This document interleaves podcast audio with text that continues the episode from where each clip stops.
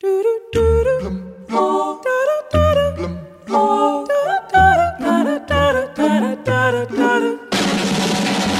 bet y'all having a good time out there. Yeah.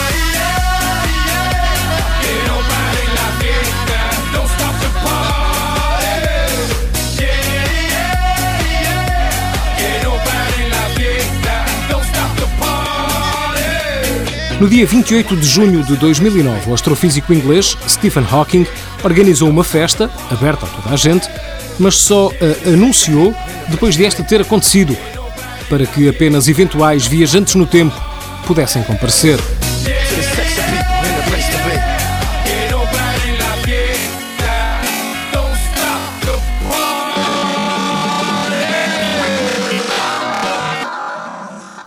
A festa foi um fiasco.